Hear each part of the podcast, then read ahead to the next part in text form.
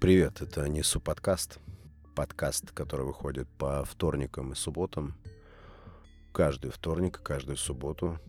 Это мой челлендж на 2022 год. Я решил делать каждый вторник и каждую субботу по эпизоду. И я всегда удивляюсь, как в других подкастах авторы просят своих слушателей подкинуть им какие-то темы. Нет, я тоже это люблю, мне тоже это нравится. Особенно, когда касается кино. Кто-то посмотрел какой-то крутой фильм, закинул мне его, я его тоже посмотрел, и поделиться оценкой, поделиться мнением своим, это для меня всегда интересно, но список тем у меня, честно скажу, настолько обширный, что э, просто он очень большой. И ну, я не испытываю трудностей э, с подбором темы. Мне много о чем всегда хочется сказать, много чем всегда хочется поделиться, и есть чем поделиться. А, друзья, те, кто скидывал какие-то фильмы с рекомендацией фильмов, а, у меня создан специальный списочек, и в нем все это фиксируется. И я ни в коем случае не забуду ни один из них. Имейте в виду, и где-то в последующих эпизодах я обязательно буду э, этих фильмов касаться и буду делиться своим мнением после их просмотра. И, и вообще есть какая-то идея кино, потому что в нашей жизни занимает вообще среди методов, ой, методов, способов развлечь себя, кино, книга. Кино, конечно, не может сравниться с книгой, но кино уж точно один из топовых способов развлечься. Поэтому иногда у меня даже проскальзывает идея создать что-то типа какой-то рубрики, где эпизод был бы посвящен кино. Я эту идею не отпускаю, и, возможно, со временем она отыщет какой-то способ э, себя реализовать. Как обычно, я не ленюсь и не устану повторять и респектовать тем, кто поддерживает подкаст. Огромное вам спасибо. Я э, ощущаю эту поддержку, реально ощущаю. И в последнее время, ну, как-то раньше я не то чтобы стеснялся, но я вообще человек такой по жизни, находящийся как бы внутри панциря, так я себе представляю, внутри какого-то кокона. И создание эпизодов для меня, создание подкаста — это способы выбраться оттуда. И поэтому каждая реакция, каждый какой-то момент внимания в любом виде абсолютно для меня очень ценный и важный, как и для всех нас, когда ты хоть что-то делаешь, просто выкинул в сеть фотку — и смотришь, кто что скажет и как кто оценит. Это для нас очень важно. И раньше я думал, что это опять этот какой-то библейский грех меня все преследует. Как будто это какой-то изъян, когда ты желаешь внимания к себе или к тому, что ты делаешь. И постепенно я замечаю за собой, может, я приобретаю опыт, э, в этом творчестве. Это суждение, этот стиль думать, он как-то у меня сам собой начинает отпадать, и мне это очень нравится. Я уже перестал себя укорять э, в желании получать такие реакции. И мне они просто нравятся. Я иногда испытываю чувство на грани какого-то экстаза, когда я получаю какие-то сообщения с комплиментами в мой адрес, меня это очень сильно бодрит и подпитывает. Это понятно, что я подкаст, конечно же, делаю э, больше, потому что мне просто нравится это делать. Мне нравится делиться идеями, нравится делиться какими-то открытиями, которые в рамках, в контексте моей жизни произошли. Многие из этих вещей оказались полезными для других людей. И мне это тоже приятно. Мне нравится, как происходит а, возникновение вот этих связей между мной и а, кем-то из слушателей. Это очень интересно. Иногда я вижу в этом даже какую-то магию современную. магию, когда на большом расстоянии происходит э, наше общение. Это оно только кажется односторонним. На самом деле, как здесь уже тоже кое-кто из слушателей подмечал, это всегда диалог. И мне особенно приятно, когда слушатели расценивают мою речь и прослушивание эпизодов подкаста как общение именно со мной. Это очень здорово, и я постепенно, постепенно перестаю себя укорять в желании получать внимание. Я, может быть, я сейчас это для себя даже формулирую. Я не хочу видеть ничего плохого в том, что я желаю получать вот эту энергию, получать этот респект от своей аудитории. И постепенно я перестану вообще думать о том, плохо это или хорошо. Однажды была очень, очень крутая реакция. А, это очень опытный человек.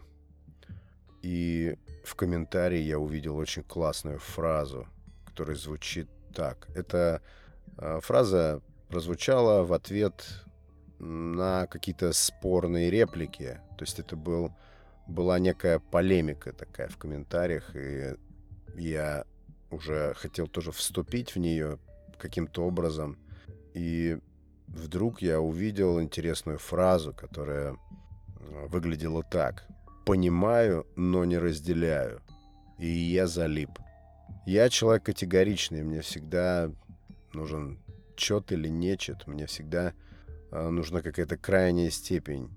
мне очень тяжело быть где-то на серединке.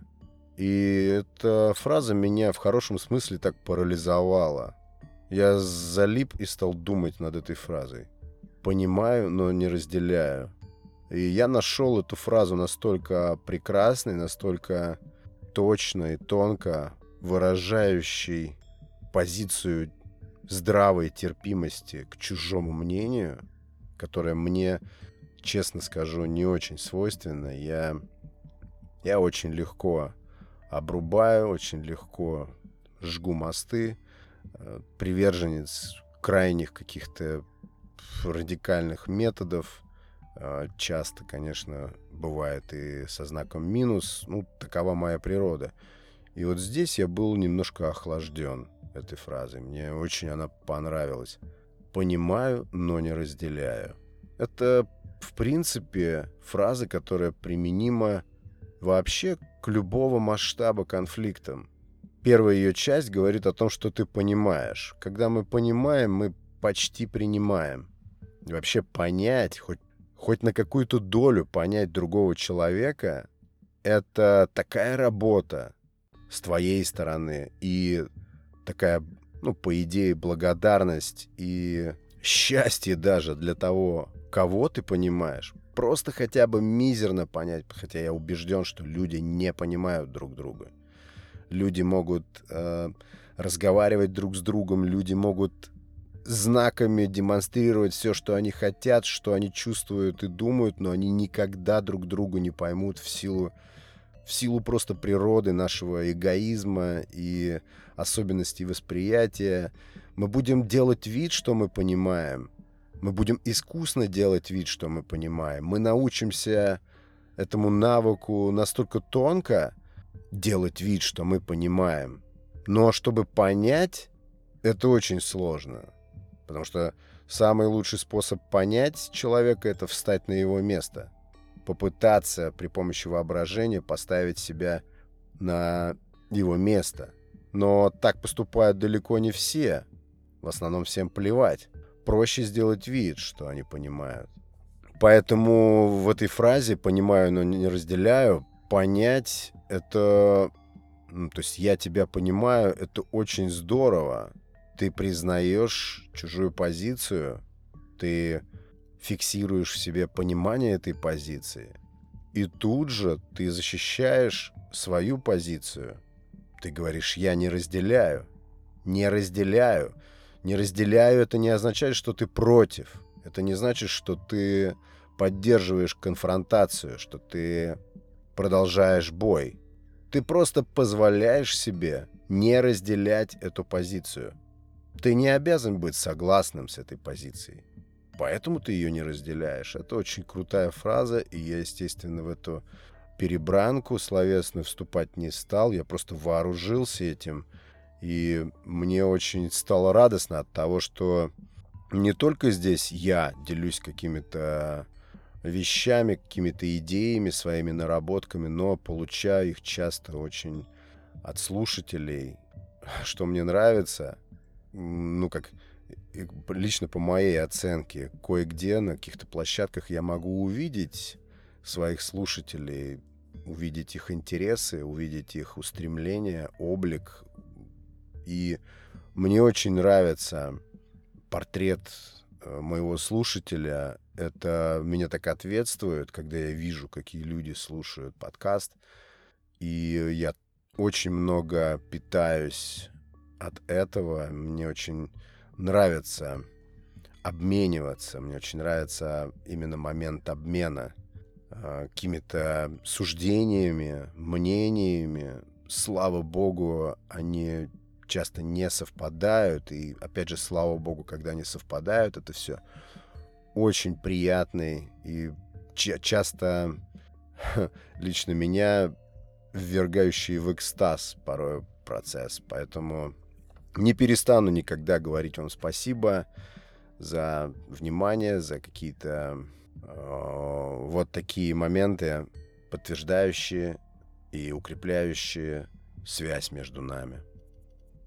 Слишком много конфликтов.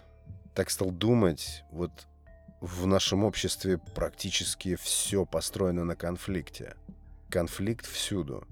Я наблюдаю за своей жизнью. Семейная жизнь очень часто строится на конфликте. Все какие-то нюансы, и не только мелкие, но какие-то крупные вещи. Все замешано на конфликте. Либо на скрытом конфликте, либо на открытом конфликте. И успех взаимоотношений часто сводится к тому, как мы относимся к конфликтности – я не представляю себе взаимоотношений без конфликтности. Я не знаю, в каком мире я живу, в каком мире мы все находимся. Но конфликт — это как будто бы вообще основа любых взаимоотношений. Посмотрите взаимоотношения между работником и работодателем. Но это почти всегда конфликт, это почти всегда напряженность. Очень трудно привести примеры, где это не так взаимоотношения между родителями и детьми, детьми и родителями.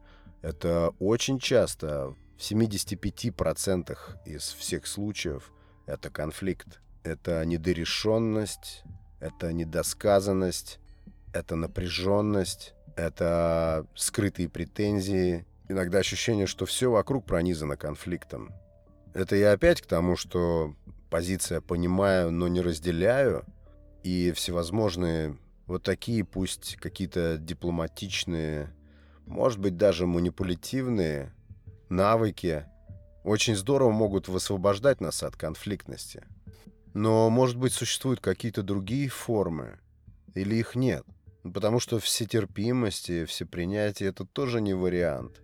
Всетерпимость и вот такая тотальная толерантность они тоже очень часто приводят к тому, что мы внутри себя создаем какое-то критическое давление от того, что мы слишком много терпим.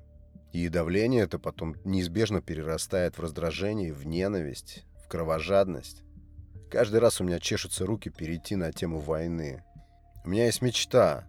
Я хочу, чтобы закончилась война. Я понимаю, что я наивен.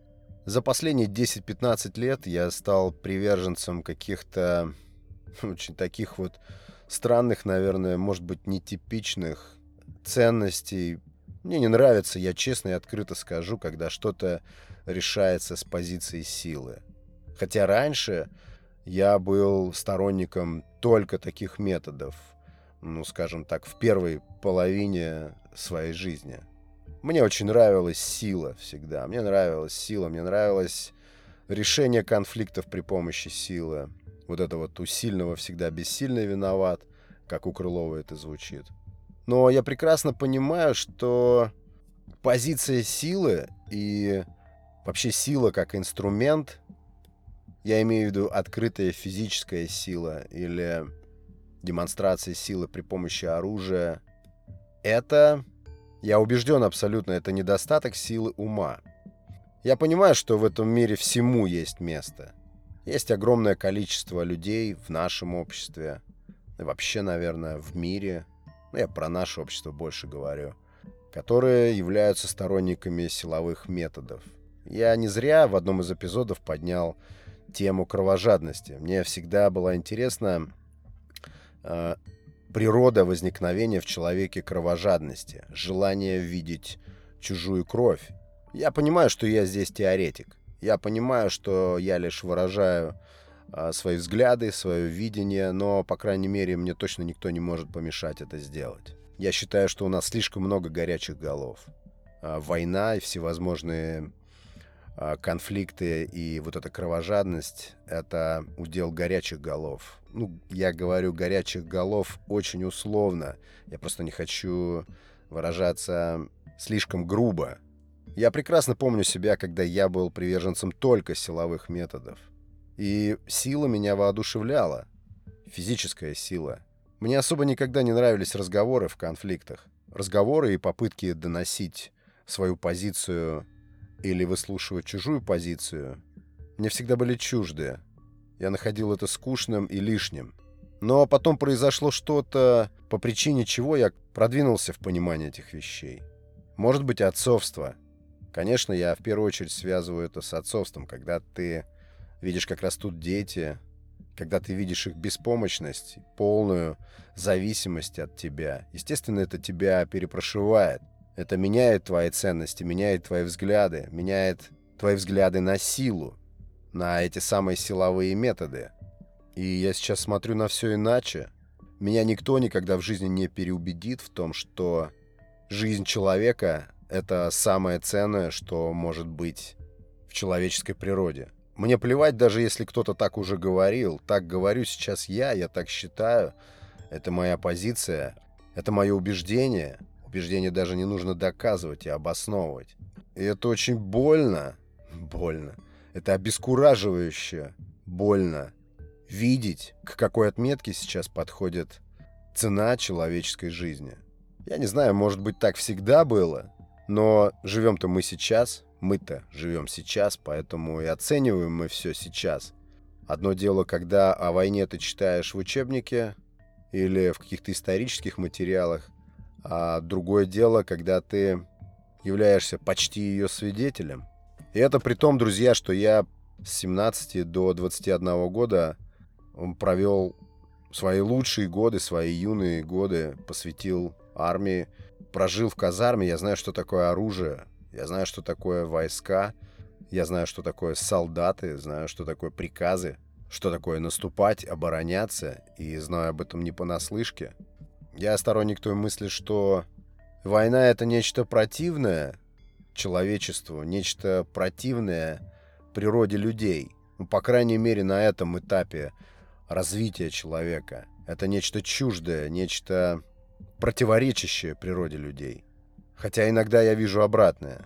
Еще раз говорю, я не понимаю природу возникновения кровожадности в людях. Все как-то разнополярно сейчас. С одной стороны, огромное количество людей с чрезмерной способностью терпеть. Огромное количество людей, способных чрезмерно терпеть. И с другой стороны, огромное количество людей, огромные группы людей, которые не способны терпеть. Людей каких-то кровожадных, агрессивных, ну и чаще всего слабо образованных. Кто тут будет с этим спорить? Людей, которые плохо знают историю. Людей, для которых война Пусть даже он в ней не участвует, война, которая полыхает где-то, заполняют его внутреннюю пустоту, пустоту его души. Я в этом убежден. И я здесь очень сдерживаюсь. Моя позиция крайне радикальна в отношении происходящего, как и большей части разумных людей, как и большей части нормальных людей, ну, которые настроены жить, созидать, развиваться, идти вперед, познавать, познавать себя, познавать мир, соединяться с подобными людьми, объединяться, фокусировать свои усилия не на том, что тебя может разделять с другими людьми, а на том, что тебя может с ними объединить. У меня бывает ну, конечно же, начиная с конца февраля этого года и по сей день, у меня бывают дни совершенно бессмысленные. То есть я не понимаю, зачем что-то вообще делать, если где-то происходит вот такое. И самое интересное, что горячие головы вот эти, люди кровожадные, люди, которые, может быть, даже питаются от того, что происходит, не всегда понимают, что война очень похожа на пожар. Пожар не видит границ и легко перебрасывается со здания на здание, например. И очень странно, что существует целые группы, это довольно обширные группы людей, которые не понимают этого простого факта. Они пребывают в иллюзии, что их ни при каких условиях это не коснется. Это же большая ошибка.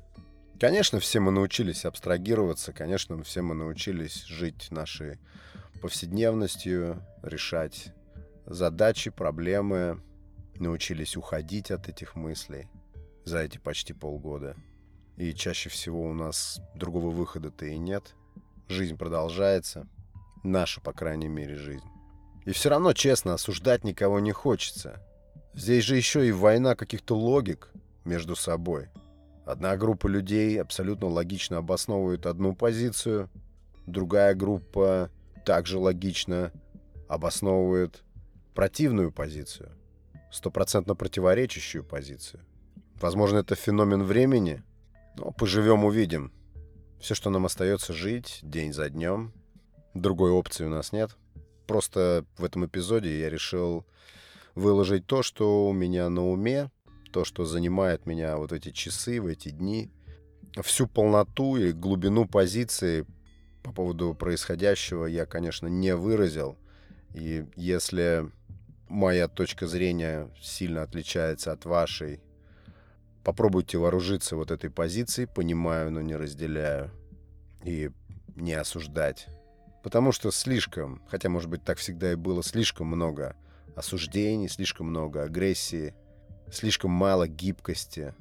Нет, ее либо слишком много, критически много, этой терпимости, настолько, что с тобой перестают считаться, либо, наоборот, какой-то критический уровень агрессии при нулевой терпимости. Время каких-то крайностей, что ли. Спасибо, друзья, за прослушивание этого эпизода, если вы дослушали до конца. Всем, кто вновь подписался на подкаст, Огромное спасибо за доверие.